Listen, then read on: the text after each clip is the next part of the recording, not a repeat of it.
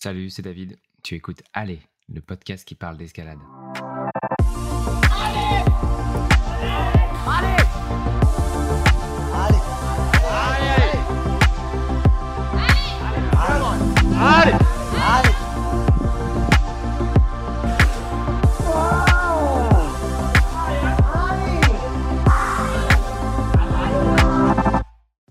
Avec Blo Météo, un bulletin quotidien de prévision sur les conditions dans la forêt de Fontainebleau, Jimmy a décroché le statut d'idole auprès de tous les fanatiques de Grey.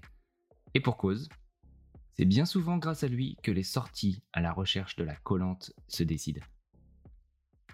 Pour mieux comprendre comment il confectionne son bulletin, Jimmy décortique avec nous tous les paramètres qu'il prend en compte, les modèles qu'il utilise et comment il les adapte à sa propre expérience sur le terrain.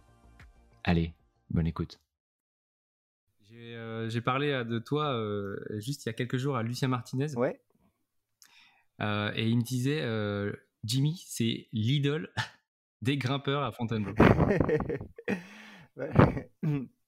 bah, je, je sais pas, en tout cas, j'ai l'impression que, que, ce que je fais avec Blo Météo, ça a l'air d'aider pas mal pas mal de gens et moi j'essaye de faire ça au mieux de, de mon côté parce que bah, c'est pas toujours facile de, de, viser juste dans la, prévision météo, mais en tout cas j'essaye de faire au mieux et si ça peut apporter des bonnes billes pour pouvoir profiter de la forêt, savoir quand y aller et tout ça, bah, bah tant mieux. Hein. et pour, se, bah, pour se situer un peu, toi, t'es d'où? T'es de Blo? Alors, euh, euh, pas, vraiment. Moi, à la base, j'ai grandi, alors j'ai grandi en région parisienne, mais plus dans l'ouest euh, parisien, pas, très loin de Versailles et tout ça. après, bah, avec mes études, j'ai assez rapidement bougé à peu près après le lycée pour aller d'abord du côté de Grenoble et après du côté de Clermont-Ferrand. Et en gros, ça fait à peu près ça fait 6-7 ans maintenant que je suis arrivé au début un peu par hasard à Fontainebleau, clairement pour venir grimper, mais je venais de finir mes études, j'avais envie de prendre du temps pour moi et, j'avais mon grand frère qui était qui, grimpait à Fontainebleau, qui était en voyage et qui avait pardon, de la place dans sa chambre et donc bah, j'ai atterri un peu comme ça par hasard à Fontainebleau. Et au final, bah, je suis quand même bien tombé amoureux de l'endroit. J'étais déjà venu faire des petits voyages pour grimper dans le coin auparavant, mais là, d'être vraiment sur place, de pouvoir prendre le temps de, découvrir toutes les facettes de cette forêt, bah, et bah, si sept ans plus tard, je suis toujours dans les parages et pour l'instant, je ne me vois pas partir de, la région. À ce moment-là, tu avais déjà fait tes études? Ouais, quand je suis arrivé, j'avais déjà fini mes études. Du coup, étais, euh, tu travaillais ou tu étais plus euh, en mode euh, je grimpe le plus possible Ouais, non, là, à ce moment-là, j'étais en mode j'avais envie de, profiter de grimper. En gros, quand je suis arrivé, je venais de finir, je venais de passer ma soutenance de thèse, que du coup, j'ai passé un, doctorat en sciences de l'atmosphère. C'est ce qui m'a amené à pas mal m'intéresser à la météo. Et, euh, et, donc, du coup, voilà, après, euh, après bonnes années d'études, euh, j'avais envie de faire une petite pause en, continuant à regarder quand même de mon côté les possibilités pour continuer dans la recherche. À la base, c'est ça que c'est vers ça que je me prédestinais et donc bah, je regardais aussi un petit peu ce qu'il pouvait y avoir comme comme proposition de postdoc ou de choses comme ça qui, qui pourraient m'intéresser sur des sujets de météo. Et avec quand même la première année, plus l'objectif de profiter un peu, de prendre du temps pour moi, de profiter de la forêt, de l'escalade pendant que j'étais dans le coin. Et, et, malheureusement, quand je me suis remis vraiment plus activement, on va dire, dans la recherche de postdoc, j'avais trouvé des bonnes quelques bonnes opportunités et notamment une qui me qui m'intéressait vraiment beaucoup et mais qui malheureusement ce n'est c'est pas bien terminé euh, c'est pas moi qui ai été retenu pour pour le poste et et le temps que tout ça ça se mette en place les épreuves de, les passages de sélection les candidatures et tout ça bah je me suis vite retrouvé à la fin de ma période de chômage et donc voilà il, a fallu commencer à retrouver d'autres activités à faire bah, pour pouvoir rester pour pouvoir rester dans le coin et, et puis et puis changer un petit peu son fusil d'épaule Alors, je suis pas sûr à 100%, mais je crois, je crois t'avoir vu à Karma. que j'y vais quand même assez souvent. Euh, j'ai mon fils qui est inscrit. Ouais, effectivement, je suis là-bas. Euh, du coup, ça fait partie des. Euh, alors, au, tout début, quand je, suis, quand je suis arrivé dans le coin, là, le premier boulot que j'ai fait, j'ai bossé en tant qu'agent d'accueil dans un camping dans le, dans le sud-ouest de la forêt, un petit peu après Butier, au, au camping de Boulancourt. Et c'était une très bonne expérience, très chouette camping et avec une bonne, une bonne équipe. Et déjà, je commençais à moi à, avoir mis un peu en avant mon côté. Bah, je fais, j'ai un petit pied dans la, un, bon pied dans la météo et donc du coup, ça peut être, même si j'ai pas forcément le, profil pour pour à la base ce poste, je peux apporter ma petite plus-value là-dessus sur l'aspect, sur l'aspect bah, pour la vie des la vie des gens dans le camping. Et puis, vu que c'était un camping pas mal orienté pour les grimpeurs, le fait de pouvoir apporter des billes sur les conditions pour grimper en forêt et tout ça, ça leur a bien plu. Et donc, bah, ça, c'est comme ça que je suis arrivé là-bas. À ce moment-là, c'était le tout début de moi, un petit peu l'expérience Blow Météo. Je pense que je venais tout juste de lancer ça. Et donc, et donc, du coup, bah, c'était un bon premier test pour voir un petit peu ce que, comment, comment ça pouvait toucher les gens, l'idée de, de, faire des prévisions météo pour les grimpeurs à, Fontainebleau. Et, et, ensuite, après la saison au camping, bah, en effet, là, j'ai eu cette opportunité de pouvoir travailler à mi-temps à Karma. Et, et, du coup, du coup bah, ça, s'est mis. alors, petit à petit au début, parce que j'ai commencé à travailler juste avant la période de Covid et de fermeture des salles d'escalade, des salles de sport en général. Mais, euh, mais du coup, euh, du coup bah, après, une fois que la salle a réouvert, euh, j'ai repris le poste là-bas et, et c'est un très bon compromis pour moi dans le sens où je, je, suis à mi-temps à l'accueil, donc ça me laisse quand même pas mal de temps à côté pour, bah, d'une, pouvoir aller en forêt, de deux, pouvoir faire, faire mes trucs sur Blo Météo. Et, et, en même temps, j'ai aussi bah, ce côté quand même assez, assez royal d'avoir un contact avec pas mal de grimpeurs de la forêt qui passent forcément par Karma les jours de pluie ou, à d'autres moments. Et, donc à chaque fois, c'est des super échanges de discussions autour de la forêt, des condits, des, de, bah, de, de, la météo et tout ça. Donc, donc moi, c'est autant, autant d'échanges qui sont ultra pertinents pour, pour ce que j'essaye de faire avec Globe Météo. Génial, c'est super de pouvoir partager comme ça son temps entre ta passion et un travail qui est, qui est, qui est quand même bah, qui est quand même lié à ta passion et qui te permet en, fait d'aller un peu plus loin. Mmh. Ouais, Est-ce que Ouais. Pardon, excuse-moi. Vas-y, vas-y, je t'en prie. Il y a eu, il y a eu un, petit profil sur toi dans le numéro spécial Grimpé de Fontainebleau récemment. Mmh est-ce que justement, euh, bah, il y a plus de gens qui te, qui te reconnaissent, qui te posent des questions depuis, euh, depuis Parce que c'est vrai que euh, t'as pas, enfin, Bleu Météo, c'est, t'es un peu un, acteur de l'ombre, disons, mmh. tu, tu te mets pas forcément en avant. Ouais. Est-ce que ça a changé après cet article? Un tout petit peu, mais pas pas non plus tant que ça et et, et ouais, moi ça, ça, me va très bien parce que c'est aussi justement entre guillemets une, une, petite volonté de ma part de ne pas forcément euh, me mettre en avant euh, moi euh, via Blo Météo. Et mais la plupart des gens qui me reconnaissent, c'est ça va être bah, les personnes qui viennent souvent justement grimper à Karma. soit alors il y en a quelques-uns qui ont fait le rapprochement après l'article dans Grimper, qui savaient pas, qui me voyaient régulièrement mais qui savaient pas forcément que c'était moi derrière Blo Météo. Et, et après, il y a eu un petit impact avec cet article au début, mais ça s'est assez rapidement tassé. Et au final, c'est plus quand moi je suis en train de regarder les cartes météo ou des choses comme ça pendant que c'est un peu plus calme à, l'accueil. là, c'est à ce moment-là où il y a des gens qui parfois font le lien et, et s'en rendent compte en fait directement sur place.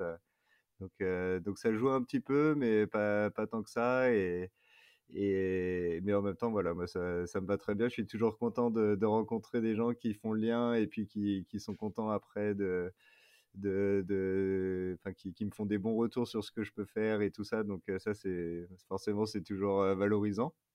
Mais, mais j'aime bien aussi de, pouvoir garder un petit peu de, de, secret et de, et de calme quand, quand je suis dans, des lieux publics. yes. Ben, on va en venir au vif du sujet. Euh, Blométéo. Donc, euh, si vous n'aviez pas compris, Jimmy, c'était le créateur de.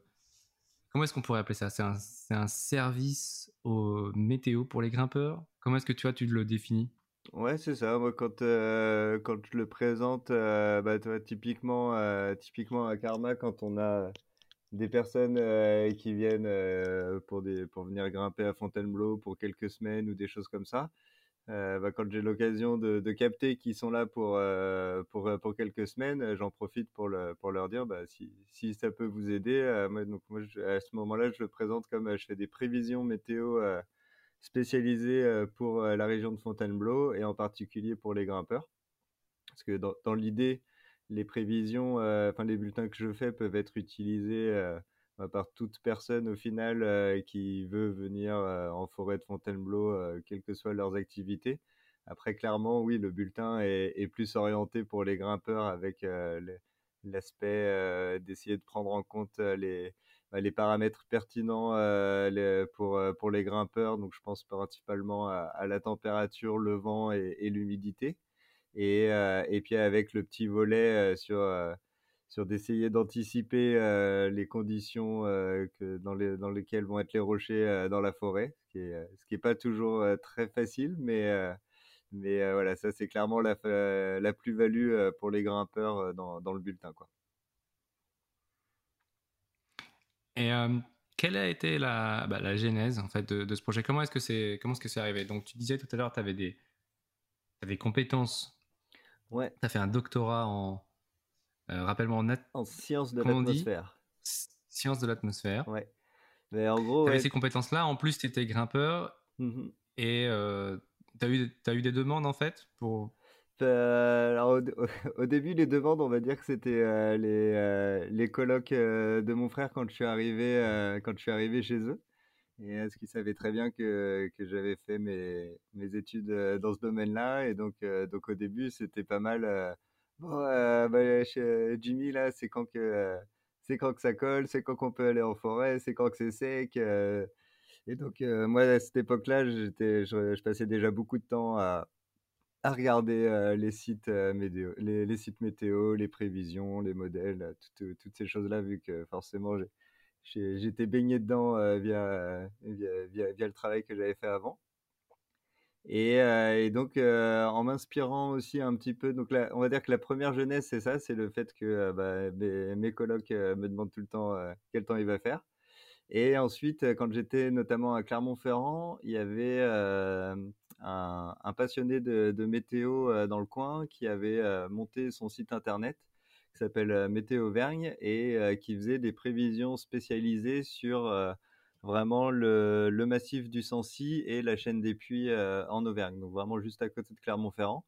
Et donc, vu qu'à l'époque, bah, j'étais quand même, assez souvent, dès que je pouvais, en montagne pour aller faire de l'escalade, du ski ou d'autres activités qu'on peut faire dans, dans, le coin par là-bas, bah forcément, c'était moi quelque chose que, que, je, que je suivais de près, qui m'intéressait en plus par rapport à à ce que je pouvais aussi étudier euh, pendant, pendant ma thèse, euh, même si c'était pas directement autour de Clermont-Ferrand, c'était forcément des, des, choses parfois moi qui m'intéressaient. Et donc, euh, du coup, bah, le mix un peu des deux, je me suis dit, bah, tiens, ça, ça, pourrait être pertinent de, de proposer mais quelque chose un petit peu comme ça à Fontainebleau avec moi les, les compétences que je peux avoir. Et, et ensuite, bah de, voilà, de, de, commencer à se lancer. Alors, au début, je me suis, j'ai commencé avec le format des réseaux sociaux, on va dire parce que c'était un petit peu plus facile.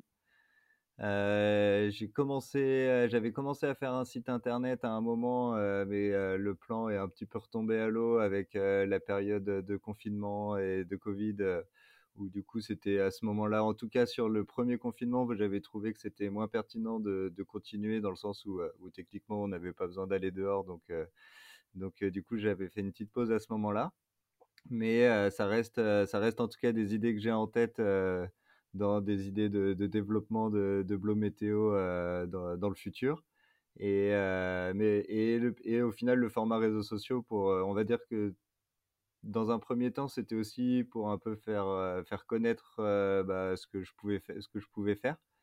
Et, et moi, je me considère même encore aujourd'hui, on va dire en phase de d'apprentissage et d'entraînement à, faire des prévisions, parce que même si on va dire que j'ai les, j'ai les compétences et les bagages qui me permettent de pouvoir aller chercher les, les, informations pertinentes sur, sur les différents sites internet de météo pour avoir les bonnes sorties de modèles, pouvoir les comparer, regarder un peu toutes les, tous les différents types de prévisions qu'on a à disposition et, et d'en établir une spécifique pour la région ensuite.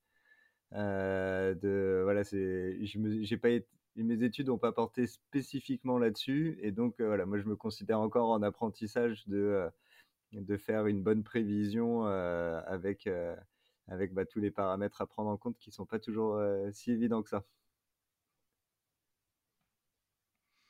Ouais, et Moi, je trouve que c'est euh, quasiment de la sorcellerie.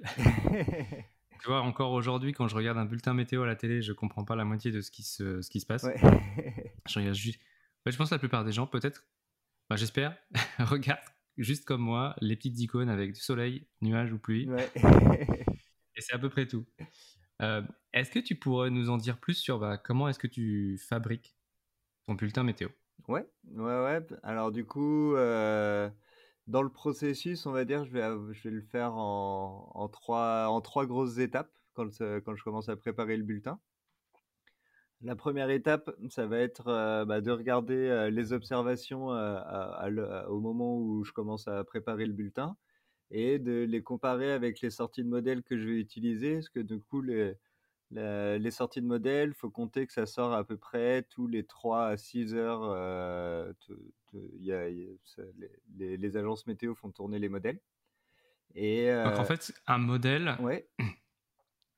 Le, le, modèle, en fait, c'est ce qu'utilise l'agence météo, ou plutôt ce que, en fait, ce que, ce que propose l'agence météo à des utilisateurs Ouais, alors en fait. Euh, pour pouvoir faire des prévisions? Ouais, en gros, les, le modèle météo, c'est euh, bah, chaque. Euh, donc là, typiquement, on va avoir des modèles météo spécifiques à Météo France, spécifiques à l'échelle européenne. Il y a des modèles américains, des modèles allemands. Voilà, chaque, chaque, grosse agence nationale de météo développe ses propres modèles. Et donc, ces modèles, c'est une représentation physique de, de notre atmosphère qui va être découpé en, petits carrés à la surface et en petits cubes au niveau de, des couches d'atmosphère pour pouvoir faire des calculs à l'intérieur.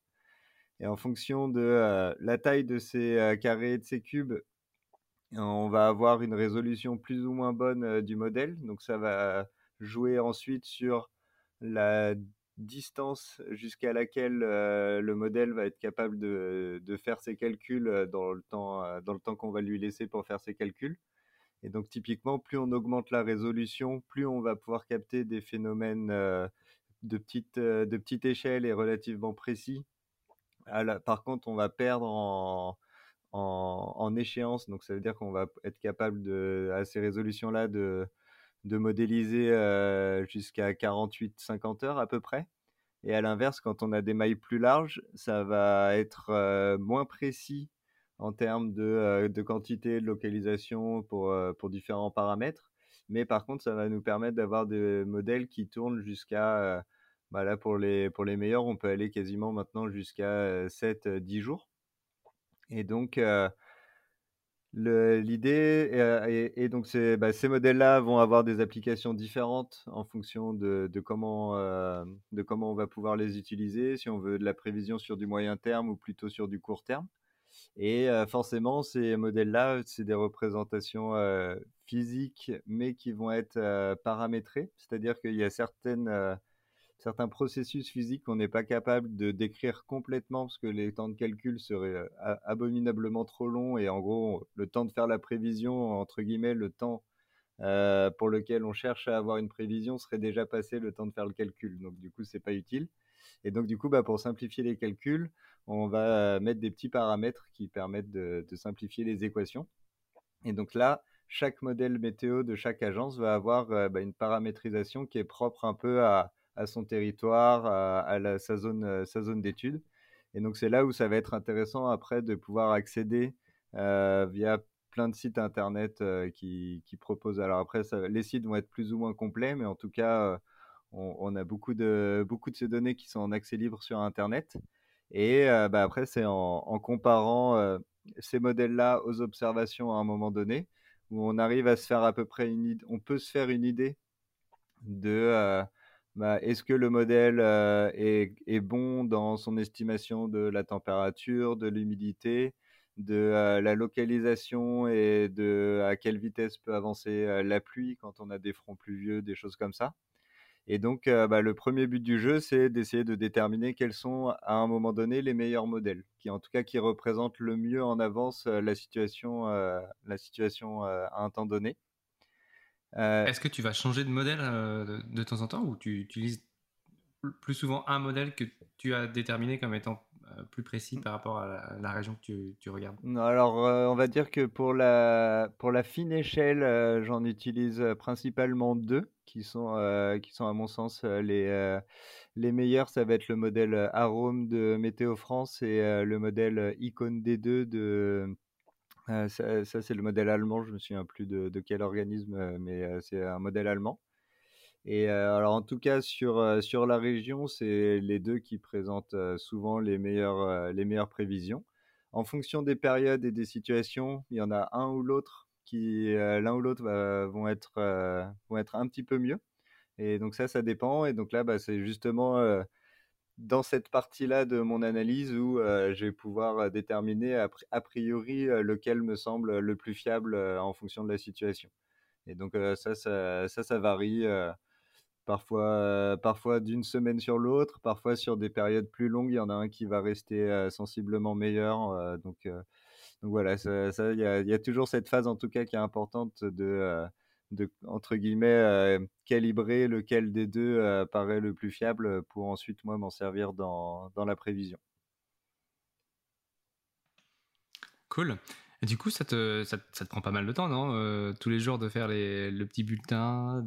Est-ce que, en plus des modèles, toi, tu vas dehors pour aussi regarder un peu, euh, faire tes mesures, etc. Alors ouais, aussi un petit peu, parce que ouais, bah, du coup, une fois que, euh, parce qu'une fois que qu'on a à peu près une idée de, des points forts, des points faibles des modèles, le, le, bulletin n'est pas encore fini. Hein. Là, ça, c'était la, préparation. Bon, ça, en vrai, la préparation, on va dire que maintenant, vu que, euh, vu que ça rentre un peu dans une routine de travail, je veux dire que cette cette période, cette partie-là, ça va me prendre aller entre, euh, entre 15 minutes et 30 minutes, je dirais à peu près, dans, dans la préparation du bulletin. Et euh, plus, on va dire 15 minutes dans les périodes entre guillemets dites faciles, c'est-à-dire des périodes plutôt stables où là, il va pas y avoir beaucoup de, de surprises et donc là, bah, ça va assez vite euh, dans, dans la vérification des modèles des périodes comme, en ce moment où ça bouge toutes les 6 heures et où la situation au niveau de l'atmosphère est très dynamique et malgré, que le, fait que les, malgré le fait que les modèles tournent euh, toutes les 3 ou 6 heures, ça reste parfois des situations où, euh, où la situation météo va quand même plus vite que, euh, que ce que les, ce que les modèles vont, ont pour, comme fréquence. Et donc, en fait, bah, toutes les 6 heures, le modèle se réadapte à la situation plus que vraiment il essaye de l'anticiper. Et donc, donc là, dans ces périodes-là, clairement, ça peut prendre un petit peu plus de temps pour être sûr de bien, détecter lequel, quel, lesquels modèles sont les plus fiables. Et, et du coup, une fois, une fois qu'on a fait ça, alors moi, en général, je, continue quand même toujours dans ma prévision à travailler avec les deux modèles en parallèle. en, sachant, en, sachant que je vais avoir une préférence pour l'un ou pour l'autre en fonction de, de, la première étape. Et, et donc là, bah là c'est la phase d'analyse des différents paramètres euh, et des, différentes sorties de modèles. Donc là, en général, ça couvre euh, bah, les, 48-50 prochaines heures. Euh, et, donc là, je regarde ça et je les compare aussi avec un autre type de, prévision qu'on appelle des prévisions d'ensemble. Alors là, les prévisions d'ensemble, c'est un, outil très puissant, on va dire un petit, presque un petit peu plus porté sur l'aspect statistique de la prévision. Et en gros, l'idée, c'est qu'on va prendre un modèle, donc là, par exemple, on peut prendre le modèle d'arôme de, Météo France. Et au lieu de le faire tourner qu'une seule fois et de se dire ça, c'est la, la, bonne vision du modèle, on va le faire tourner 15, 20, 30 fois. Et à chaque fois qu'on va le faire tourner, on va un tout petit peu modifier les paramètres du modèle, ce qui fait que ça va nous proposer en fait un, panel d'options de scénarios. Et avec ces prévisions-là, on sait que tant que l'ensemble des scénarios convergent dans une même direction, ça veut dire que la prévision, elle est plutôt fiable et qu'on va pouvoir du coup utiliser les sorties de modèles, même, même celles qui tournent qu'une seule fois, de manière assez fiable pour pouvoir s'en servir pour faire la prévision. À l'inverse, quand on commence à avoir des scénarios assez divergents et qui commencent à dire des choses complètement différentes, là, c'est aussi un, très bon indicateur pour avoir une idée de la fiabilité, bah, là pour le coup, à, à court ou moyen terme de, des prévisions. Et, donc ça, bah, ça c'est toujours un point important à prendre en compte parce que on, sait que même à courte échéance, parfois les modèles peuvent être complètement, complètement dans les choux. Et donc, donc bah ça, voilà, c'est avec ce type de prévision qu'on appelle des prévisions d'ensemble, où on arrive à avoir une idée de, OK, est-ce qu'il y a un scénario qui est vraiment très probable, ou est-ce qu'on a plusieurs scénarios à prendre en compte et que pour l'instant, c'est compliqué de se positionner et de, de vraiment choisir lequel des, des, meilleurs scénarios va, risque de se réaliser, quoi. Hyper intéressant. Ok, bah ça. Déjà, moi, je, je trouve que c'est hyper complexe. En fait, même je soupçonnais pas le degré de sophistication qu'il y avait derrière un, simple bulletin météo, parce que quand c'est vrai que pour nous, les, utilisateurs, mm. les utilisateurs finaux de ton bulletin, euh, bah, en fait, le rendu est plutôt simple. Juste, euh, tu le, en fait, tu, tu prends euh, quelque chose qui est hyper complexe et tu arrives à le simplifier à l'extrême pour que des gens comme moi, ou des gens qui passent à Karma, qui sont étrangers, il y a même la version anglaise, mm. puissent tout de suite savoir est-ce que je sors aujourd'hui, demain ou pas? Et donc, ouais, c'est hyper intéressant de voir à quel point en fait ça vient d'un processus de réflexion qui est, qui est sophistiqué. Ouais, ouais, donc ça, c'est juste les deux premières étapes. Donc ça, bah, et après la dernière étape, une fois qu'on a récupéré bah, toutes, les, toutes les infos, la dernière étape, ça va être la, la, la, mise en page justement du, du bulletin. Donc aller choisir, euh, aller choisir les bons, euh, les pictogrammes qui collent le mieux à la situation, rédiger le petit texte. Le, petit texte est quand même un des aspects qui me prend. Alors, même si pendant que je fais euh, la phase de récupération des données, j'ai déjà à côté justement moi un, petit, enfin je m'ouvre un petit calepin entre guillemets et, je, mets mes notes en, direct sur un petit peu l'évolution dans la journée, si ça, si on va avoir par exemple un, Là, comme mardi, on a eu un très, très fort redout dans, dans l'après-midi. Bah, ça, voilà, bien, bien, bien, pas juste mettre dans mon calepin la température le matin, le midi et le soir, mais de préciser un petit peu les évolutions que, que ça représente. Donc ça, ça m'avance déjà un petit peu ce travail, mais il y a quand même bah, toute la, la, mise en texte de la, mise en forme de, de ce texte-là pour que ce soit le, le plus compréhensible possible et en même temps en essayant moi de faire passer les les, les, les doutes et les incertitudes que je peux avoir dans, bah, dans l'établissement du, bulletin parce que forcément j'en ai aussi et, et c'est ça fait partie inhérente de, de, faire le de faire une prévision c'est qu'on n'est pas on n'est pas non plus des, devins euh, en, tant que, en tant que prévisionniste. Et donc, bah, forcément, parfois, quand il y a plusieurs scénarios euh, qui, sont, qui paraissent possibles et que c'est pas toujours évident de, faire, euh, de choisir lequel des deux va, l'emporter, bah, d'essayer de mettre ça dans, sous forme de texte. Parce que forcément, dans ce cas-là, entre guillemets, juste un pictogramme, c'est parfois limitant. Et donc, d'essayer d'apporter de la nuance dans, cette partie-là. Donc, euh, en fonction des situations, parfois, ça, ça demande un petit peu plus de réflexion. Mais, euh, mais voilà, en gros, euh, une fois que, que j'ai fait ça, il reste plus qu'à qu'à poster tout ça sur, sur les réseaux sociaux et, et puis à voir le lendemain si, si ça se réalise bien ou pas. ouais, et, en plus, tu le fais en deux langues, donc français et anglais. Ouais. Euh, ça, ça a été le cas depuis le début ou ça a été une demande et... Non, c'est depuis le, depuis le début. J'ai quand même, euh, j'ai quand même vite, vite capté euh, en arrivant à Fontainebleau qu'il y avait quand même aussi une, forte fréquentation bah, de personnes qui, qui viennent des pays aux alentours et même parfois de, très loin pour venir grimper à Fontainebleau avec sa, renommée mondiale. Et donc, donc non, dès le départ, je me suis dit que c'était pertinent de le faire et en français et en anglais. avec avec mes, les études que, que j'ai faites, été amené assez rapidement à travailler en, en, bonne partie en anglais, que ce soit pour des conférences ou des choses comme ça. Donc, vu que c'est pas du tout quelque chose qui, qui, qui, potentiellement pouvait me limiter, je me suis dit que c'était bien de le faire dès le départ. Ouais, ouais bah, tu as bien compris ta, ton audience cible. Ah, il y a énormément, moi, de. Enfin, déjà, dès que je sors dans la forêt, il n'y a que des étrangers. Mmh quasiment, je, rencontre très très peu de Français. Euh, et souvent, ils connaissent. Mais ouais, je suis, souvent, je, je suis étonné aussi parfois, bah, notamment euh, à Karma, quand, euh, quand je, je, dis aux gens que si ça peut les aider, je fais, je fais des prévisions.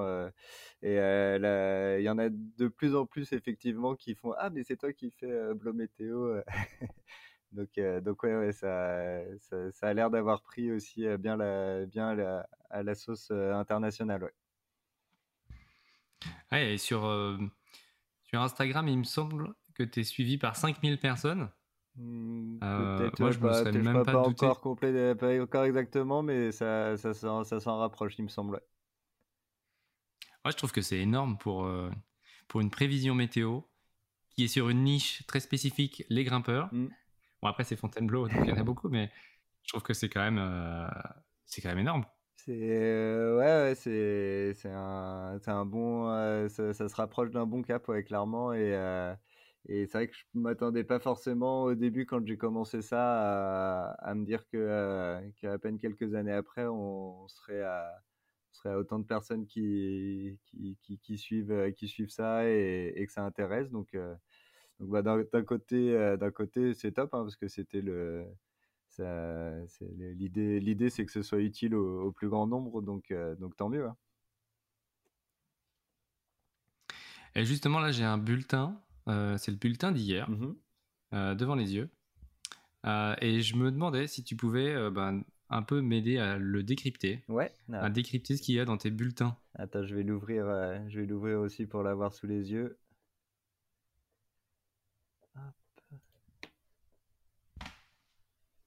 Oh, ça peut être celui d'aujourd'hui. Hein. Ah, celui d'aujourd'hui, euh, je l'ai entre guillemets fait hier soir avec, euh, avec l'image satellite. Je me doutais que ça allait être une journée euh, pas, pas, forcément difficile à prévoir, on va dire, dans le, dans le timing. Et en fait, c'est tellement une journée aléatoire que, que, que, que, ça me paraissait pas forcément pertinent d'affiner plus que ça le, le bulletin par rapport à ce que j'avais pu mettre hier euh, dans et dans le bulletin et hier soir euh, pour un peu affiner le, le, risque inhérent à la journée en termes de, vent et de précipitation.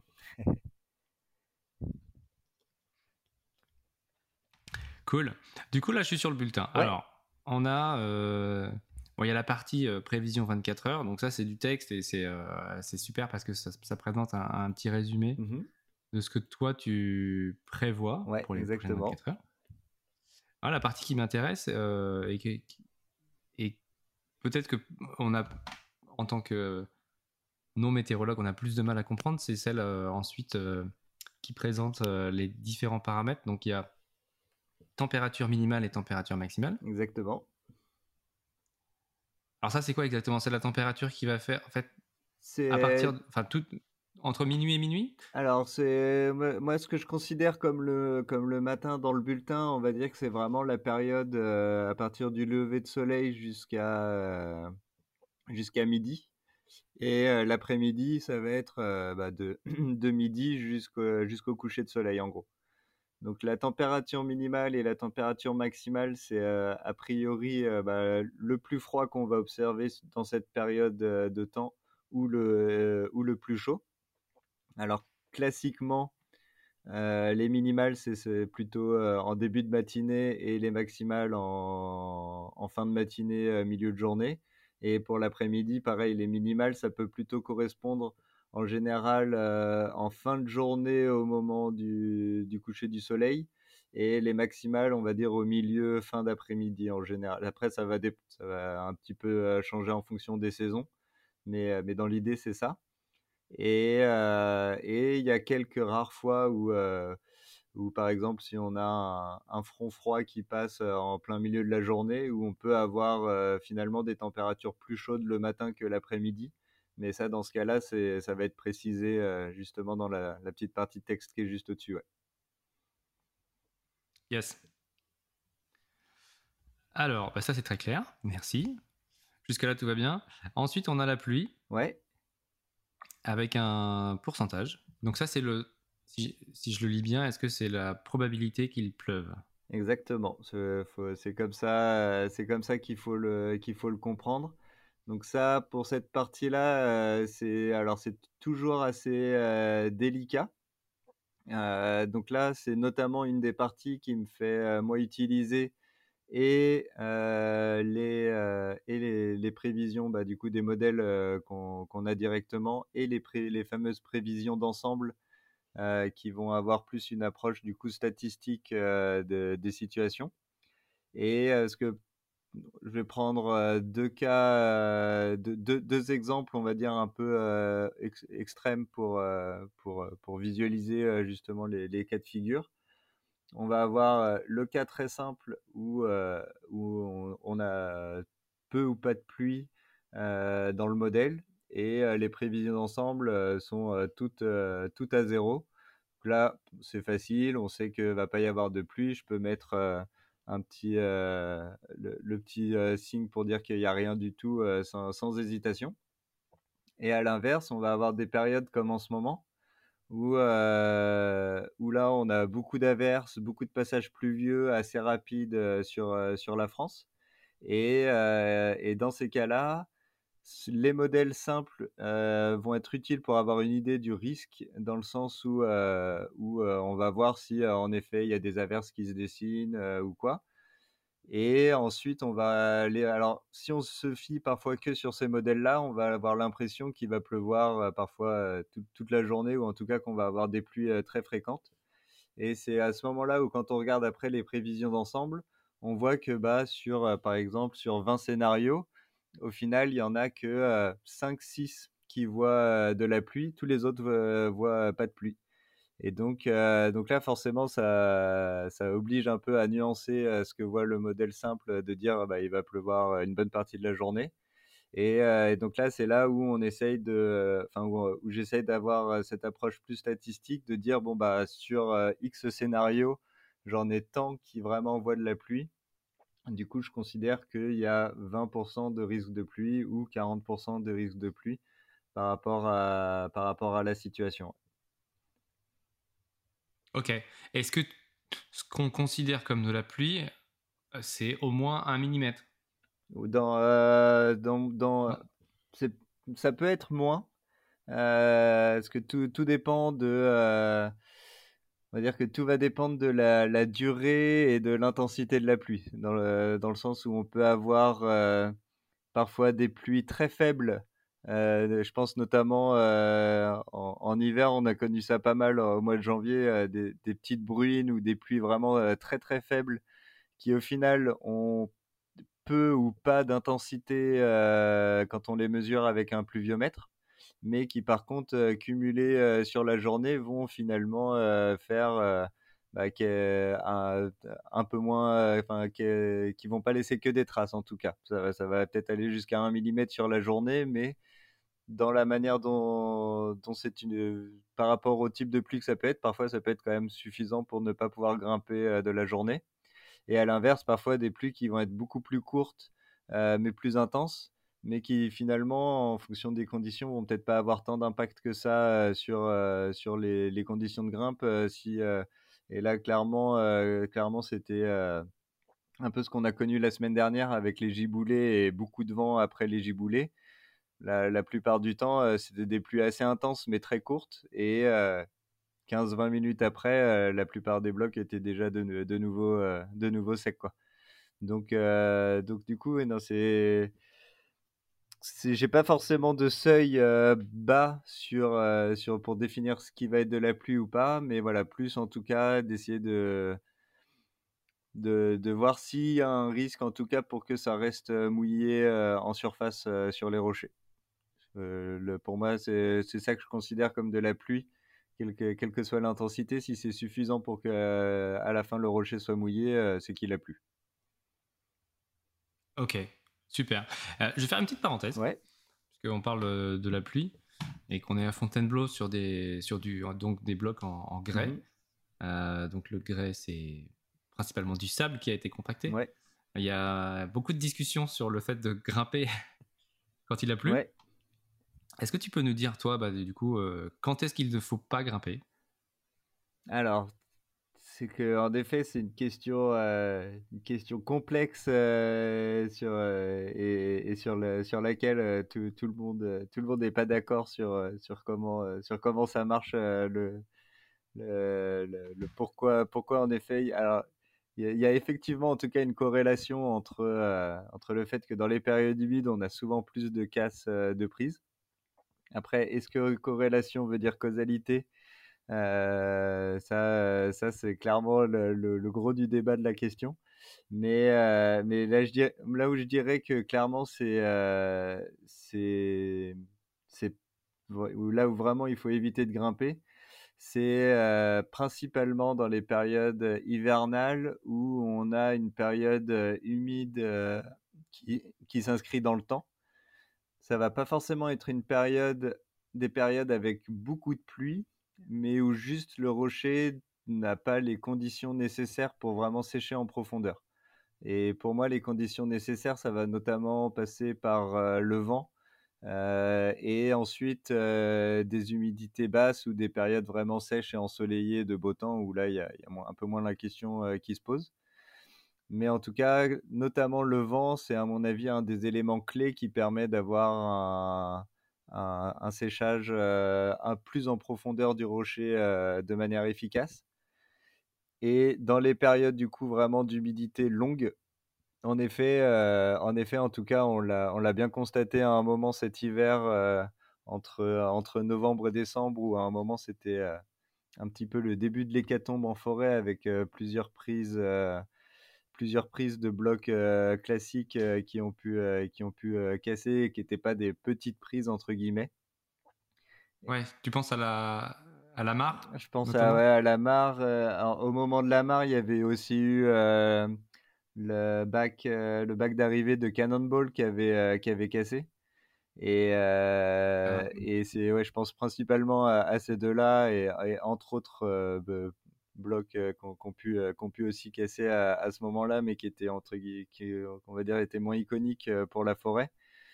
Et là, c'est vrai que dans cette période-là, c'était c'était clairement une période bah, d'humidité prolongée où là, ça se, le, rocher était clairement imbibé en profondeur.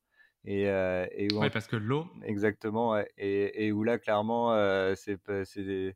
c'était pas forcément toujours facile en plus de, d'attendre que le rocher soit vraiment efficacement sec, dans le sens où à partir du moment où il est sec en surface, on considère que, que c'est euh, bon, mais euh, mais il y a des périodes où pas forcément.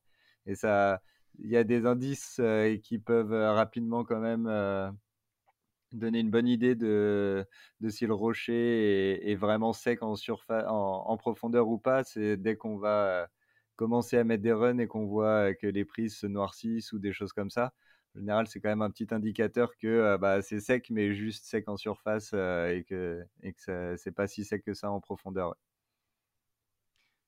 Ouais. ouais. parce que l'eau, il faut faire attention parce que l'eau, euh, enfin c'est un rocher, mmh. le grès, mais l'eau ne fait pas que rester en surface, elle s'infiltre. Mmh. C'est ce qui fait notamment que le, le, grès se solidifie, c'est en fait c'est ce qui est à l'intérieur de l'eau qui cimente le, le, sable. Ça va cimenter mais le sable. Effectivement, euh, effectivement, il y a des résurgences. On peut voir des résurgences et comme tu le dis, quand on, quand on commence à mettre des runs, on peut, on peut aussi voir qu'il y a de, mmh. il y a de l'humidité qui est, ça, et, concentrée à l'intérieur. C'est la, la, la, différence de température qu'on va imposer au rocher en, avec, euh, avec la température de notre corps qui, qui va avoir justement tendance à faire euh, remonte, revenir cette, cette eau-là disponible vers la surface du, vers la surface du rocher. Ok hyper intéressant. Du coup, bah, refermons la parenthèse. Euh, et parlons de l'humidité relative. Alors ça, c'est un truc, moi, euh, que j'ai un peu de mal à comprendre. Alors, l'humidité relative, c'est, ça va être le paramètre qui permet d'estimer la quantité de d'eau sous forme gazeuse dans l'atmosphère. Donc, c'est-à-dire que quand on est dans une atmosphère complètement saturée en, en eau, on est à 100%, on est, on est soit dans un nuage, soit dans le, soit dans le brouillard.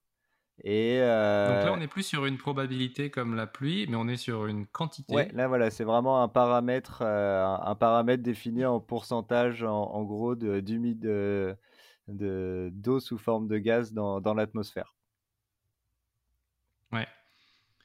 Et donc ça, comment est-ce qu'on comment est-ce qu'on le comprend? Par exemple, là, il y a marqué 65-85%, donc ça veut dire qu'il y a l'air est, saturé d'eau à 85%. Donc là, ça, il faut, il faut le comprendre comme, en gros, c'est une, une fourchette. Alors c'est un peu dans l'idée euh, de la température mine et de la température max.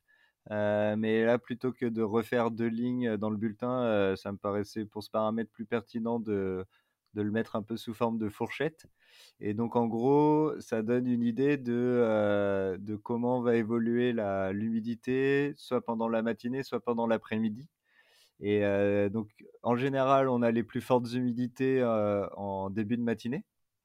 Donc, enfin, en tout cas, en fin de nuit, lever du jour, c'est là où on a en général l'humidité. La, donc là, typiquement par rapport au bulletin qu'on regarde, on, était euh, et en vrai on était un petit peu moins mais euh, moi j'avais établi qu'on serait au maximum autour de 85% euh, d'humidité le matin. Et ensuite cette humidité là elle a diminué pendant la journée donc le 65 ça correspond à peu près à ce qu'on aurait en milieu de journée. Et pareil l'humidité relative pour l'après-midi ça donne la fourchette basse et haute de l'humidité qu'on peut avoir dans l'après-midi. Sachant que la fourchette la partie basse on va dire qu'en général elle est pour le milieu d'après-midi, euh, fin d'après-midi, et la fourchette haute, ça va plutôt correspondre euh, au, moment euh, du coucher de soleil où, où souvent l'humidité commence à remonter une, fois que le, une fois que le soleil baisse à l'horizon.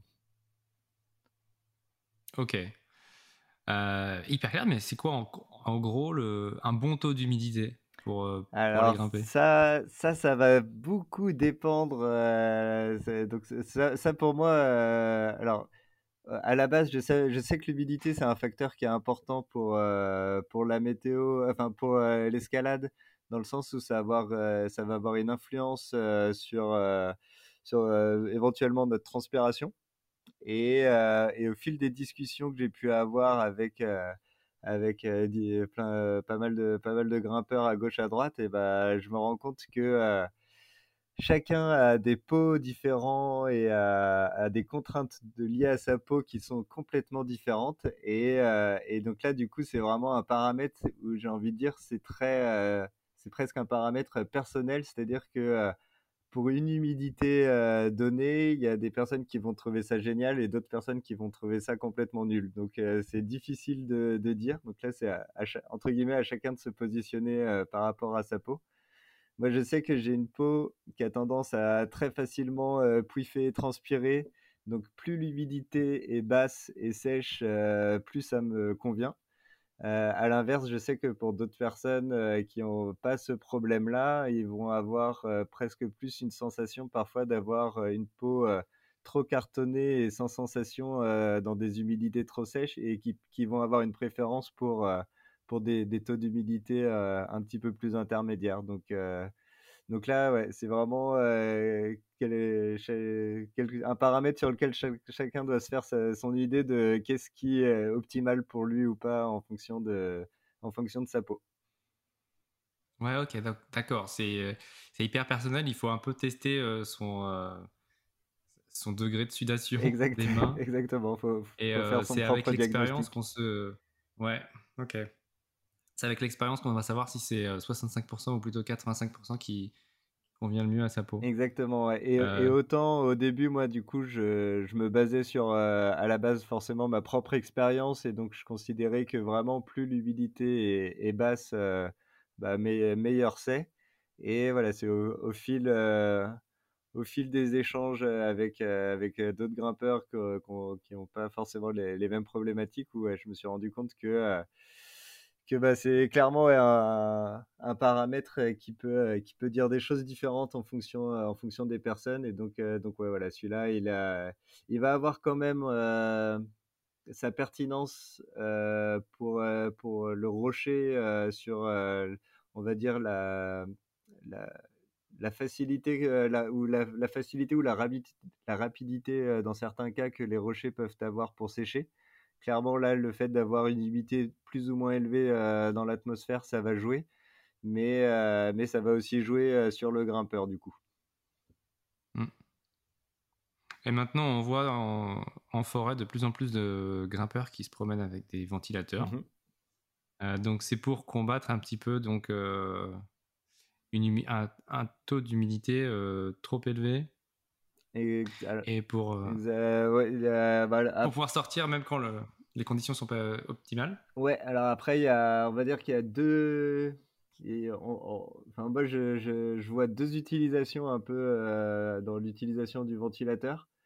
Il y a, l'utilisation euh, qui, euh, qui, qui, marche, mais euh, qui est peut-être qui est peut-être vraiment parfois un peu un peu poussée dans l'optimisation, c'est-à-dire d'aller dire de mettre le, le, ventilateur directement sur la prise et, et du coup en, en, améliorant effectivement localement sur le rocher les conditions de friction pour une prise donnée.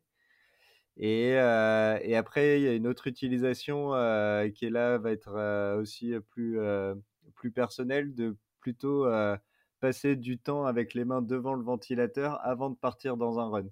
Et, et où là, là, par contre, c'est plus en effet dans une, une optique d'optimisation de d'éviter d'avoir l'appui fente au bout de, de ce, au lieu de l'avoir au bout de, de deux trois mouvements, de l'avoir peut-être seulement qu'à la fin du bloc, de partir avec une peau un peu plus froide, un peu plus dure.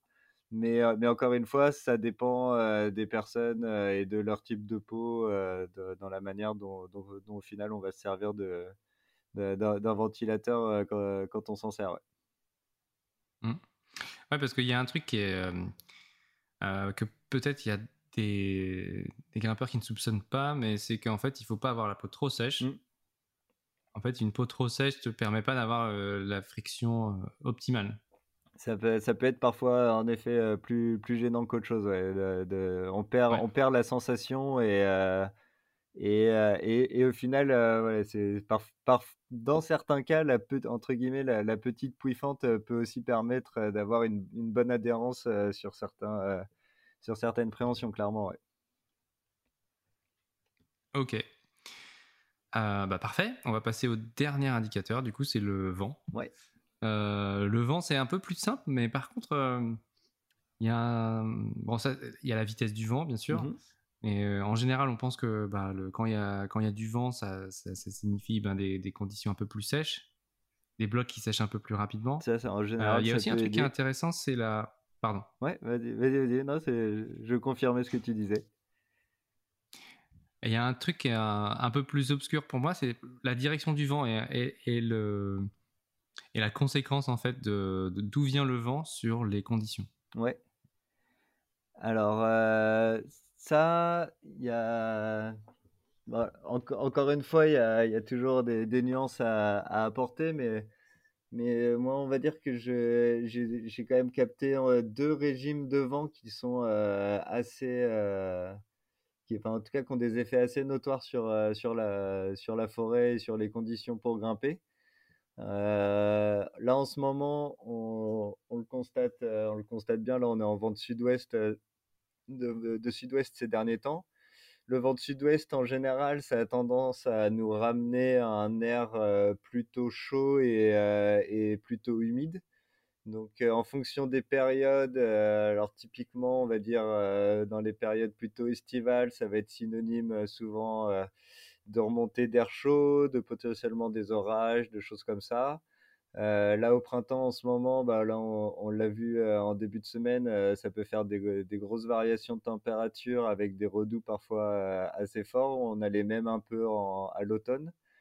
Et en, décembre, à l'inverse, un autre effet qui parfois est un petit peu plus sournois, c'est que la, un, redout en hiver avec un air un peu plus humide, si on a les cailloux qui sont préalablement bien froids, il y a ça peut entraîner de la condensation. Ça, c'est un des points qui est toujours assez délicat à bien anticiper sur, les, sur les conditions en forêt. Donc ça, ça va être un petit peu voilà, le vent de sud-ouest et en fonction des saisons, il va nous apporter tout ça. Donc pas forcément toujours que du positif du coup pour l'escalade en forêt. Et à l'inverse, on a bah, le vent un petit peu opposé qui, quand il se met en place, en général, est plutôt synonyme de période de beau temps sec et en général plutôt froid. Ça va être le vent de nord-est et qui, lui, généralement, quand il arrive, c'est un air plus continental qui vient, bah, qui vient du coup de toute la partie un peu bah, nord-est continental de l'Europe, plutôt côté Allemagne et tout ça. Et donc ça, voilà, que généralement, quand ça se met en place, c'est synonyme d'une période de beau temps potentiellement stable. Généralement plus frais et, et, surtout avec un air très sec. c'est souvent là qu'on arrive à avoir bah, des humidités relatives qui tombent autour de 25-30%, voire, voire moins. et notamment, notamment en hiver, ce qui est assez rare d'avoir ce genre de, taux d'humidité en, hiver. Donc, donc ce, vent-là, quand il commence à se mettre en place, c'est toujours des périodes intéressantes à surveiller. C'est souvent synonyme d'assez bonnes conditions en forêt. Mais c'est souvent. Donc, comme d'habitude, il y a de la nuance et, il peut y avoir forcément, il, y a toujours des exceptions en météo, de situations. Et là, l'exception, par exemple, on l'a bien vu en début de semaine, mardi, quand on a eu un gros, euh, un gros où il faisait moins de 10 degrés le matin et, euh, il a fait euh, quasiment 22-23 l'après-midi. là, il n'y a pas du tout eu de risque de condensation, mais parce que c'était dans des conditions de redout relativement secs et, et, avec du vent. Donc, donc du coup, à situation équivalente, on n'a pas toujours le même résultat sur la forêt. Yes. Ok, hyper cool. Euh, d'ailleurs, je voulais préciser que quand on dit sud-ouest, hein, c'est bien le vent qui vient du sud-ouest, pas qui va au sud-ouest. Exactement. Euh, et du coup, la dernière chose sur, euh, sur ton bulletin, c'est les conditions. Mm. et les conditions, en fait, c'est assez marrant. Tu as une, une échelle, un score, un, peu, un peu comme, comme pour noter un film, 5 étoiles ou un bloc. Euh, et je voulais te poser, bah, du coup, la, question que tout le monde se pose, bah, c'est quoi en fait euh, les conditions optimales pour, pour grimper à Fontainebleau? Et euh, alors ça, du coup, donc encore une fois, c'est un, un, paramètre qui, qui a un petit peu évolué depuis, depuis que j'ai été amené à discuter avec, avec pas mal de gens sur sur bah, la, la, définition un peu que chacun peut donner de, de, la collante ou en tout cas des bonnes conditions euh, pour grimper à Fontainebleau. Et, euh, et, encore une fois, on retombe un peu sur, euh, sur la question de, du, type, du type de peau que les grimpeurs vont avoir. C'est-à-dire que vraiment, d'une personne à l'autre, les conditions optimales vont, peuvent être assez radicalement différentes parfois. Euh, pour prendre euh, mon exemple, euh, moi, je suis un fervent défenseur de la, vraie collante hivernale froide où il, où il fait 0 degré avec du vent et 30% d'humidité. pour moi, ça, c'est parfait. mais, mais clairement, je sais que c'est des, des conditions qui peuvent être très hostiles pour, pour, beaucoup, de, pour beaucoup de monde. Et, et à l'inverse, et, je, suis, quand même assez d'accord sur le fait que ça reste de, très très bonnes conditions quand on a par exemple 10 degrés avec 40-50 km/h de vent de nord-est. Bah, c'est même si c'est plein soleil avec des conditions, des, températures un petit peu plus douces, ça reste quand même effectivement des très très bonnes conditions pour, pour grimper à Fontainebleau. donc donc après, voilà, sur l'aspect température, je dirais que ça dépend euh, beaucoup des peaux de chacun. Et, euh, et par contre, après, le, pour moi, la, clé, ça reste euh, le vent. S'il y a du vent, on peut avoir des conditions un petit peu plus chaudes, mais pouvoir, pouvoir garder des, des, très bonnes conditions sur le rocher grâce au vent. Ok, donc c'est quand même quelque chose qui reste assez personnel. bah après, quand il y a des blocs à conditions, mmh. en, règle générale, est-ce qu'on peut, est qu'on peut dire qu'en règle générale, il faut quand même qu'il fasse plutôt froid et qui est plutôt sec? Ouais. pour, la, pour la plupart des gens ou est-ce qu'il y a des exceptions euh, à cette règle? Je ne sais pas, par exemple pour des, des blocs euh, dans des, des, secteurs à Fontainebleau ou euh, parce que, je ne sais pas, pour certains paramètres qui, font que la forêt comme elle est à cet endroit, les, les conditions vont être, vont être différentes. Mmh, bah, Alors ça, ça clairement, il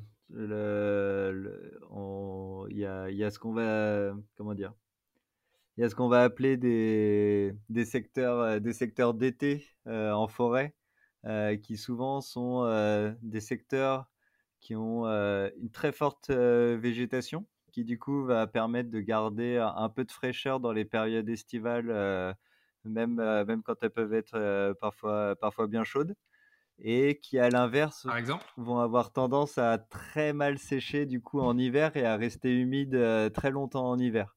Donc du coup. Est-ce que c'est le cas par exemple euh, de Franchard? Les gorges de Franchard? Isatis? Isatis, pas forcément. Euh, et alors, ah bah, à, l'échelle même d'un secteur, ça peut être. Euh, c'est aussi à nuancer.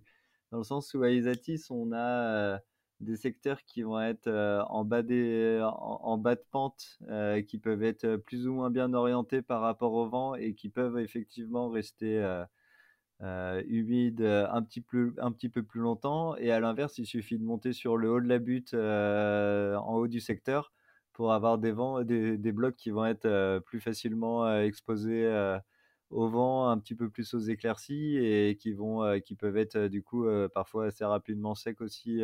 donc donc c'est vrai que c'est un peu toujours la, complexité de d'essayer de, donner une estimation des conditions en forêt, c'est que bah, malgré tout, elles restent très variables et très dépendantes de, de la, localisation et des secteurs et des blocs sur le secteur. Oui, parce qu'on n'irait pas au même secteur en hiver euh, ou en été. Mm. Il y a des secteurs qui se prêtent plus à grimper en, en hiver. Oui, clairement. donc en général, c'est lesquels par exemple? Mmh.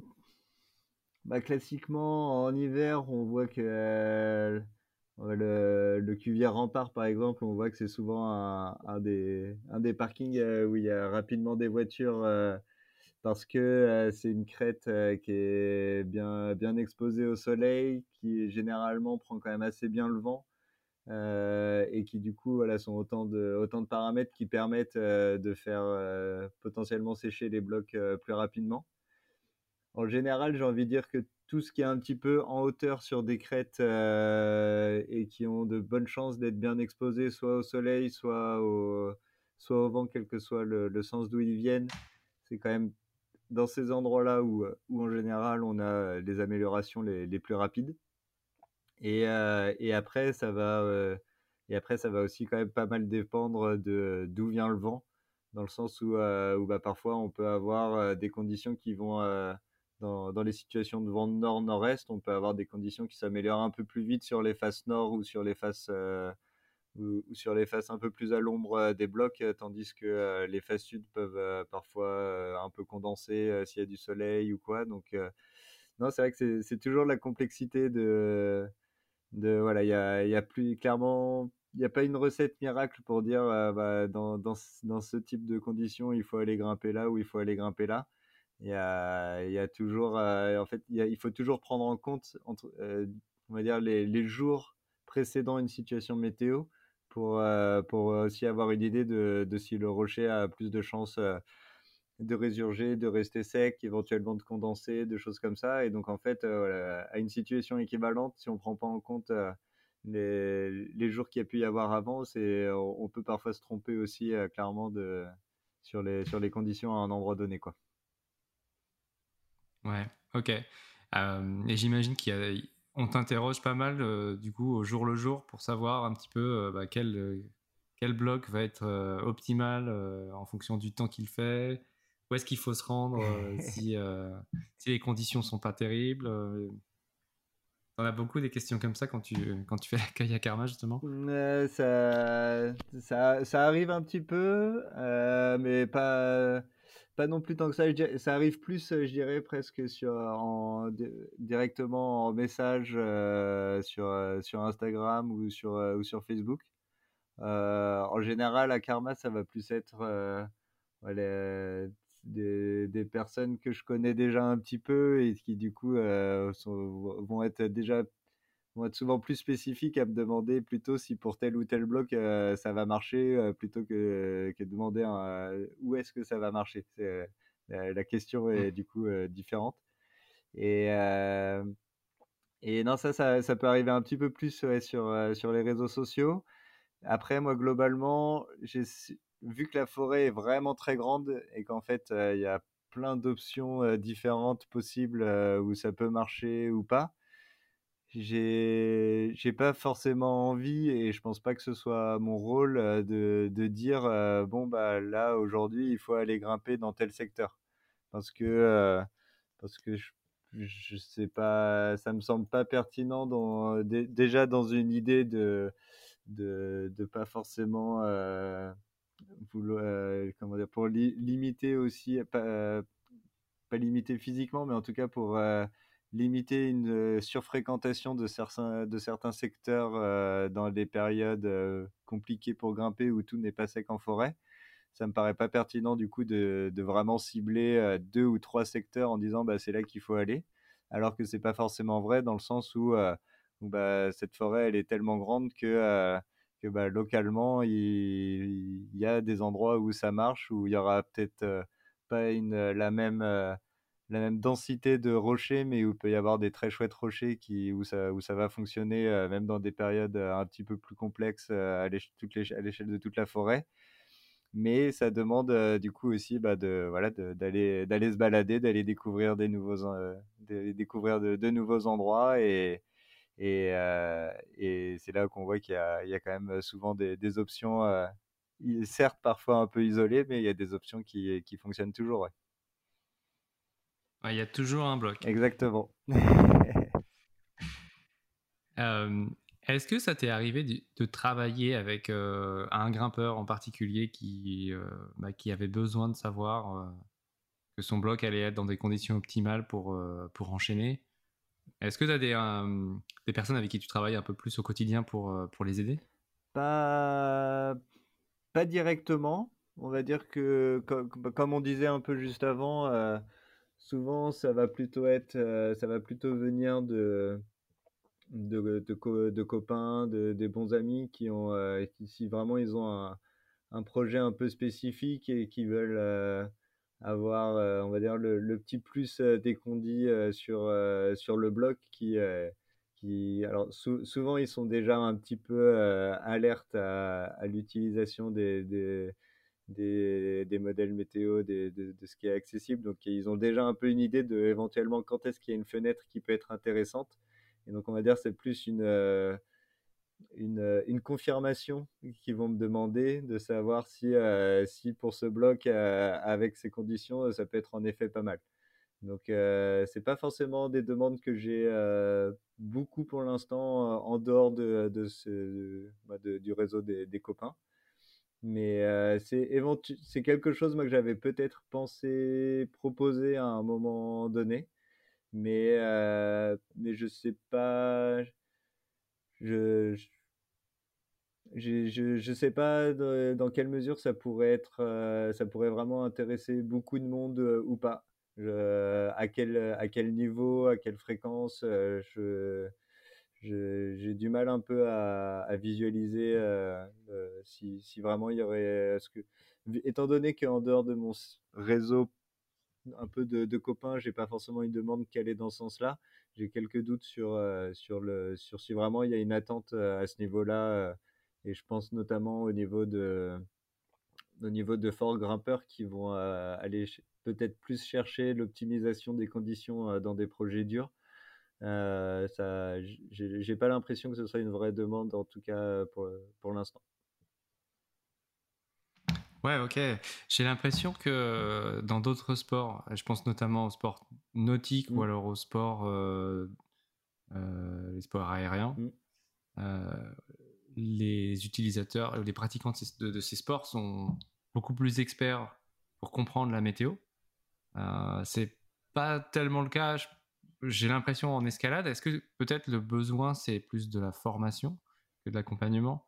Est-ce que peut-être toi tu, tu pourrais proposer ça en mode formation pour des grimpeurs qui le, qui le souhaitent? Bah, C'était euh, c'était justement du coup moi, euh, une, euh, une, des, une des idées que j'ai dans, dans l'idée de, de, de, continuer un moment à, développer Blo Météo. Et, et, justement au début, j'avais un peu plus cette approche de me dire de faire justement du ciblé euh, des personnes qui auraient euh, des projets spécifiques sur un blog, de les accompagner euh, par rapport à, un blog donné. Et au final, je suis un peu revenu sur cette idée-là et je le vois effectivement un petit peu plus maintenant comme, comme plutôt le côté formation et, en fait apprendre à utiliser les outils qu'on peut avoir à disposition. Et sachant que, alors après, ça c'est peut-être un, billet, un billet de mon côté, mais dans, dans, dans, dans, dans, le cercle, dans le cercle un peu des copains euh, qui grimpent et qui, qui, grimpent beaucoup en forêt, il y a quand même déjà une vraie sensibilité à, à, la, à la, météo et, à, et, en tout cas à être alerte à l'utilisation de, de différents modèles, de différents sites météo, d'essayer de croiser des données pour avoir euh, une vision, euh, une vision un peu globale de, la situation. Et donc, euh, donc du coup, peut-être peut-être que plus expliquer, avoir un aspect formation qui explique vraiment comment fonctionnent des, modèles météo, comment, comment s'en servir, comment bien comprendre les limites aussi de, de, ces outils-là, comment ça pourrait les aider pour, pour pouvoir après au final se faire, se faire son, leur propre avis directement à partir des, des données disponibles. Yes. Et imaginons euh, qu'on est euh, en train de grimper euh, sur une falaise dans le sud de la France, donc on n'a pas, on pas météo. Mmh. Qu'est-ce que toi tu recommandes pour une personne qui n'a pas d'abonnement à des modèles ou qui ne paye pas d'application bah, pour se renseigner de manière, de la, la meilleure, la meilleure manière, manière possible? Qu'est-ce que, qu'est-ce que tu peux recommander comme application par exemple ou comme site internet? Et bah alors, on va dire que pour, euh, pour la France, euh, euh, pour moi, il y a deux sites, deux sites internet qui, sont, qui sont quand même vraiment des, des belles, des belles pépites. alors, moi, celui que j'utilise le plus, ça reste Météo Ciel, qui est pour moi de loin un des sites les plus complets en termes d'accès à, à, des données météo de manière en plus complètement, complètement gratuite. Alors après, le site est entre guillemets un petit peu à l'ancienne dans sa présentation. Donc voilà, c'est c'est pas forcément le, plus joli site. Mais, mais par contre, une fois qu'on sait où aller chercher les informations, il est vraiment très très très complet. Moi, je sais que quand, quand, quand, quand, je fais le bulletin, je me sers principalement que de météo ciel. Et il y a deux ans, euh, leur serveur avait euh, craché euh, dans, dans, dans, un incendie qu'il y avait eu à, à Strasbourg. Et le temps qu'ils puissent remettre en place l'ensemble du site internet, il fallait que je fallait que je passe par trois sites différents pour même pas retrouver l'ensemble des données que j'avais avec Météo Ciel. Donc c'est là où je me suis rendu compte que quand même ce site était vraiment très très très très complet. Et donc ça pour l'aspect prévision, euh, ils ont un, un, format qui est assez simple euh, où on, on, tape le nom de la ville et on a accès à des prévisions euh, automatiques à partir des données de modèles.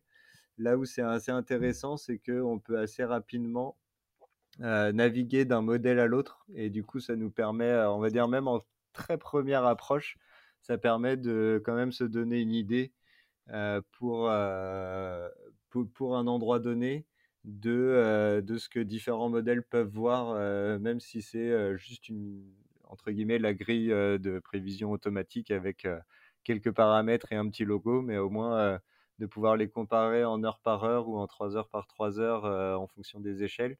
Ça, ça permet au moins d'avoir une idée de si de s'il y, a une tendance fiable ou pas dans, dans la prévision. Et après, l'autre site en français qui va être assez, assez complet, surtout d'un point de vue observation, ça va être le site d'InfoClimat, qui est une, autre, une autre association française qui autour de la météo. Et là, la force de, de, ce site, c'est qu'ils ont un réseau énorme de stations amateurs et, ou, semi, ou semi-professionnelles à travers toute la France. Et, et donc, c'est un réseau qui est vérifié en amont par l'association pour, pour, bah, pour être sûr de proposer une, une, donnée observée qui est quand même suffisamment fiable. Et, et, avec ce site internet, on va dire que plus en observation en direct, il y a moyen d'avoir des choses assez localisées qu'on ne va pas forcément retrouver sur les, sur les autres sites. Ok, génial. et donc pas l'application la, Apple Météo, je ne sais pas comment elle s'appelle. Et bah, alors après, moi, je, je, me prononce pas forcément dessus dans le sens où c'est pas les, les, applications météo, je les utilise pas beaucoup. Euh, moi, j'utilise euh, sur, mon, sur mon téléphone, j'ai euh, l'application, je dois avoir Météo France, Météo Ciel et Info Climat. Et je m'en sers principalement au final pour, pour pouvoir bah, suivre en direct quand, quand je suis en forêt, de pouvoir suivre les données radar, les choses comme ça qui, qui, sont du coup accessibles dans la poche. Ça, c'est quand même un, grand luxe maintenant de, pouvoir avoir ça dans la poche. Et, et après, dans le, sur l'aspect prévision automatique, que, du coup qu'on va retrouver dans, sur la plupart des, sites internet et, et sur l'ensemble des applis qu'on a, qu'on a sur les smartphones. Alors j'ai l'impression que ces derniers temps, elle se, elle, se base de plus en plus sur quand même des, vraies observations et, et alors, je ne sais pas si c'est sur des vraies observations ou sur les dernières sorties de modèles, mais en tout cas, parfois, ça reste sur, sur, de la, sur, sur, de la prévision à moyen terme. Ça a l'air quand même d'être parfois assez correct dans, dans l'estimation de l'arrivée de l'heure de la pluie, des choses comme ça.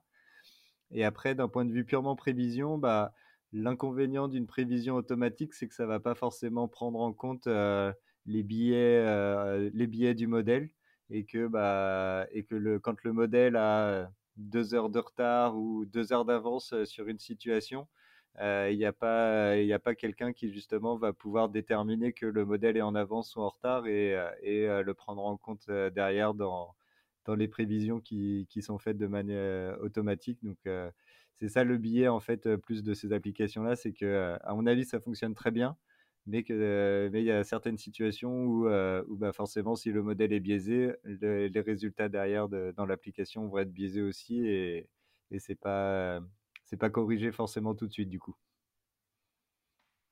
Ok, hyper intéressant. je crois qu'on n'a pas fait, enfin on a pas mal fait le tour de la question sur les conditions. J'avais encore quelques questions. Mmh si tu as du temps devant toi. Ouais, ouais, ouais j'ai du temps. Il n'y a pas de souci. Euh, en dehors des bulletins météo mmh que tu fais, enfin des prévisions météo que tu fais euh, presque tous les jours, mmh. euh, tu fais aussi des rapports un peu plus saisonniers. Mmh. et moi, en fait, je voulais, te, je voulais revenir un petit peu sur ce qui s'est passé en, 2022, puisqu'on a, on a vécu une année qui était particulièrement sèche dans toute la France et, bien sûr aussi à, Fontainebleau. Euh, bah, je voulais en fait euh, savoir un petit peu toi euh, comment tu avais vécu cette période, qu'est-ce que tu en as pensé et puis qu'est-ce que ça annonce en fait pour les, les prochaines saisons? Alors j'ai vécu cette période chaudement.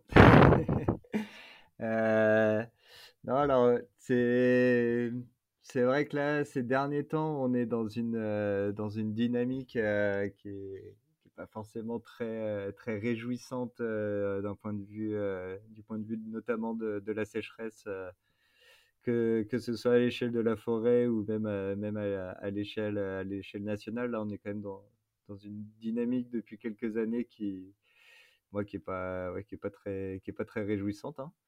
Mais alors moi je le regarde d'un point de vue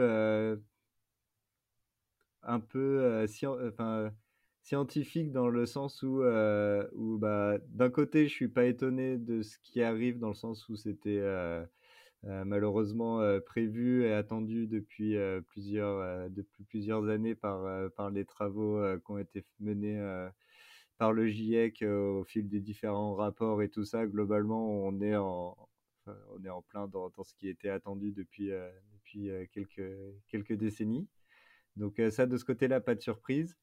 Par contre, quand même, je suis, je, me positionne plus du coup comme observateur de, de bah, comment ça évolue, dans le sens où même si les modèles anticipaient ce, type d'évolution avec avec des périodes, une augmentation des périodes de sécheresse, une l'intensification de ces périodes-là, de, de l'augmentation un petit peu de, certains, euh, de certaines situations extrêmes euh, météo. Alors, c'est pas forcément en plus une, en, fréquence ou euh, mais plus voilà on observe ces derniers temps une, intensité de plus en plus forte de, certains épisodes météorologiques. Et du coup voilà moi je j'essaie je, le, je, le, vois plus en mode je fais le je fais le constat. J'essaye de voir dans quel sens dans quel sens ça va dans quel sens c'est dans, dans quel sens ça évolue et en tout cas de voilà de ouais, c'est plus de, de l'observation en fait que que vraiment de, de l'analyse et mais c'est ouais c'est j'essaye on va dire d'avoir une approche qui me rende cette période plus intéressante que anxiogène ouais effectivement on se fait on se fait beaucoup de soucis pour pour la forêt pour la santé mmh. des bah, avant tout de, des, des, choses qui y vivent. Des arbres et des animaux, c'est plus important que, que les rochers. Euh, donc effectivement, ouais, une... je trouve que c'est assez anxiogène euh, de voir que bah, d'année en année, en tout cas sur les deux dernières années, ça n'a pas l'air de, de s'améliorer. Mm. Euh, toi qui vas dans la forêt tous les jours, est-ce que tu, tu constates des, des, changements? Et puis ça fait depuis 7 ou 8 ans que tu, tu vas dans la forêt? Bah, les, les, principaux changements euh, qui, euh, qui, qui, sont déjà flagrants, c'est. Euh, et là, bah, j'en parlais il n'y a pas très longtemps avec un, avec un copain. je toujours un peu dans ce côté curiosité et de voir comment, comment ces impacts se font ressentir à notre échelle. je me pose vraiment la question, là, avec l'arrivée du printemps on commence à voir que c'est en train de verdir euh, en forêt, qu'il y a de plus en plus d'arbres qui, sortent euh, leurs feuilles, les bourgeons et tout ça. Euh, je, suis curieux de voir si justement, notamment la période très sèche qu'on a pu avoir encore cet hiver, entre janvier et mars, après une année 2022 déjà très sèche, si ça va avoir un impact fort sur le dépérissement de certaines espèces en forêt et j'attends de voir dans les prochaines semaines, mais je ne serais pas étonné de voir, euh, de voir plus, plus d'arbres sans feuilles euh, cette année que, euh, que l'année dernière, par exemple.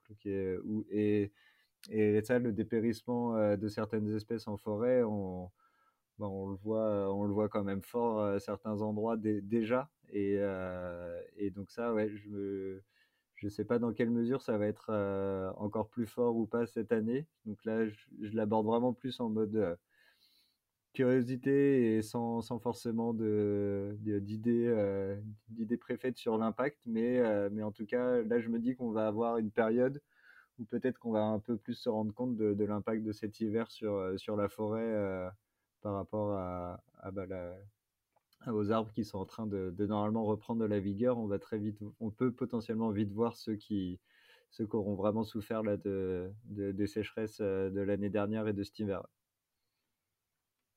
Tu, penses à quelle espèce euh, en particulier Les bouleaux, chênes, pins?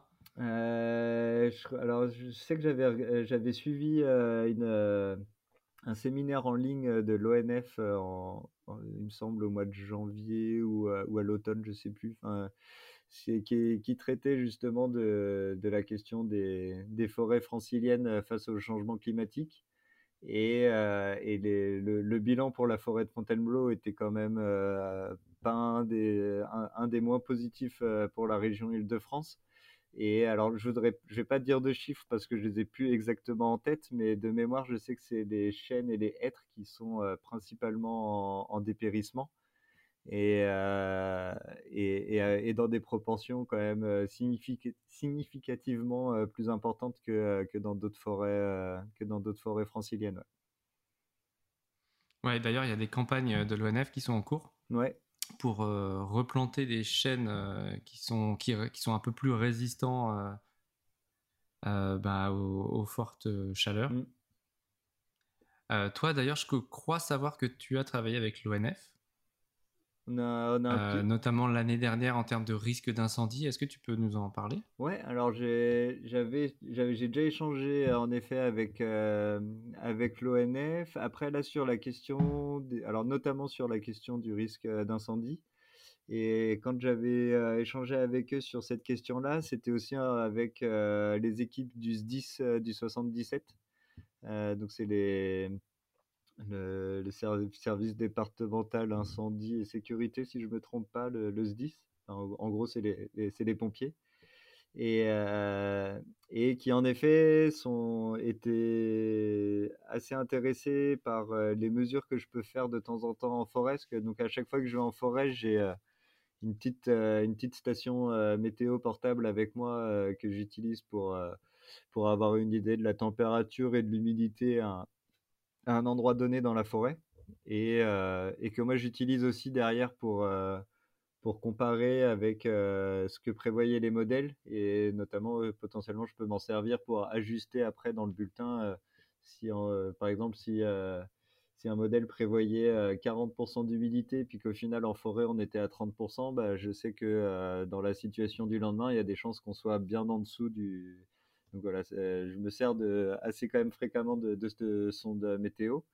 Et du coup, ça les intéressait pas mal pour avoir aussi des données sur l'humidité en, forêt. Et sachant que, euh, que j'essaye d'aller assez régulièrement en forêt, de pouvoir avoir éventuellement des, des infos sur euh, l'état de sécheresse euh, au niveau des sols, de, du couvert végétal en surface, de tout ce qui va être mousse, feuilles, qui peuvent parfois être très secs aussi. Donc, euh, du coup, voilà, au début, ça s'est fait un petit peu dans, dans cette idée-là d'échange, euh, d'échange de, d'informations et, euh, et, de pouvoir eux les aiguiller, eux en tout cas avoir une base d'informations météo qui peut, qui pouvait éventuellement les, les aider dans leurs décisions en termes d'intervention. Et, et, moi aussi, du coup, bah, de mon côté, euh, dans les périodes vraiment à risque, euh, ils pouvaient me faire euh, des, sollicitations pour pouvoir faire des messages de prévention via, via Blométéo en, en, expliquant que bah, dans certaines, dans certaines périodes, on est vraiment dans des périodes avec des risques qui sont parfois élevés sur la forêt. Et donc, donc ça passe aussi par, par de la prévention et, de, l'explication en amont pour essayer de limiter les risques liées aux activités humaines euh, qui, sont malheureusement encore, euh, encore aujourd'hui une, bonne source euh, majoritaire des déclenchements des feux en forêt. Quoi. Mmh. Ouais, eh ben écoute, encore une fois, hyper intéressant. Là, tu es en train de préparer ton prochain rapport, donc ça sera sur l'hiver 2023. Mmh. Ouais. Est-ce que déjà tu dégages un petit peu des tendances? Donc on a vu que c'était un hiver encore très sec. Est-ce qu'il y a il y a des enseignements euh, intéressants à partager Alors, euh, un, des points, euh, je, vais mettre en avant un des points positifs de, ce bilan de l'hiver, parce qu'en en effet, il n'y en aura pas forcément très beaucoup. Mais, mais un des points quand même positifs de cette année par rapport aux, hivers précédents depuis que je fais les bilans, c'est que donc ça c'était quelque chose qui était attendu et qui, s'est très bien observé du coup là ces, derniers hivers. C'est le fait qu'on ait de moins en moins de jours de, de, vrai froid avec avec des gelées matinales avec parfois même des, des fortes gelées. Ça c'est quelque chose qui va globalement en diminuant. Par contre voilà il y a, y a la tendance sur le long terme et il y a le, la variabilité météorologique qui font que bah, dans une tendance, on peut avoir quand même euh, des variations. Et euh, là, cette année, la variation positive, c'est que ça faisait longtemps qu'on n'avait pas eu un hiver avec euh, autant de jours de froid. et de jours, de jours en plus, certains vraiment très froids le, matin. On a quand même eu au moins une ou deux matinées pendant l'hiver où on était autour de, moins 10 dans certains coins dans la forêt. Donc ça, ça faisait longtemps qu'on n'avait pas, qu'on pas, pas eu ça. Et donc voilà, après, ça c'est un des points positifs, c'est que voilà, voit que même, même dans une tendance qui va à la baisse, bah, on peut garder et on gardera toujours des hivers où, où, ponctuellement on aura des, vrais, des vraies périodes de froid fortes. Et mais voilà, après pour nuancer, par exemple, bah, ces périodes de froid, elles ont été compensées, largement compensées par cet hiver, par dès qu'on n'était pas dans les périodes de froid, on était dans des périodes anormalement chaudes, donc donc au final, si je me trompe pas sur l'ensemble, je, vais vérifier pour ne pas dire de bêtises, parce que je dois voir ça pas très loin. c'est-à-dire que pour, pour, la petite nuance, sur l'ensemble sur l'ensemble de l'hiver, on reste un tout petit peu au-dessus des, des, normales climatiques qui connues mais, mais c'est à mettre en regard avec le fait qu'on a quand même eu plus de jours de froid, donc ça, ça, montre aussi que des périodes où il, où il faisait pas froid, bah, il, faisait vraiment, il faisait vraiment beaucoup plus chaud. Quoi. Ouais.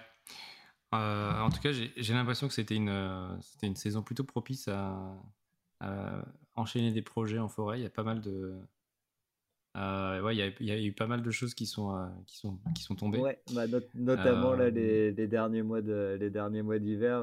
c'est vrai que le, la période de sécheresse entre janvier et mars aura peut-être pas fait du, du bien à ce moment-là à la forêt, mais par contre, d'un point de vue, d'un point de vue escalade, c'était des conditions, des conditions assez exceptionnelles pour, pour, pour un hiver. Ouais.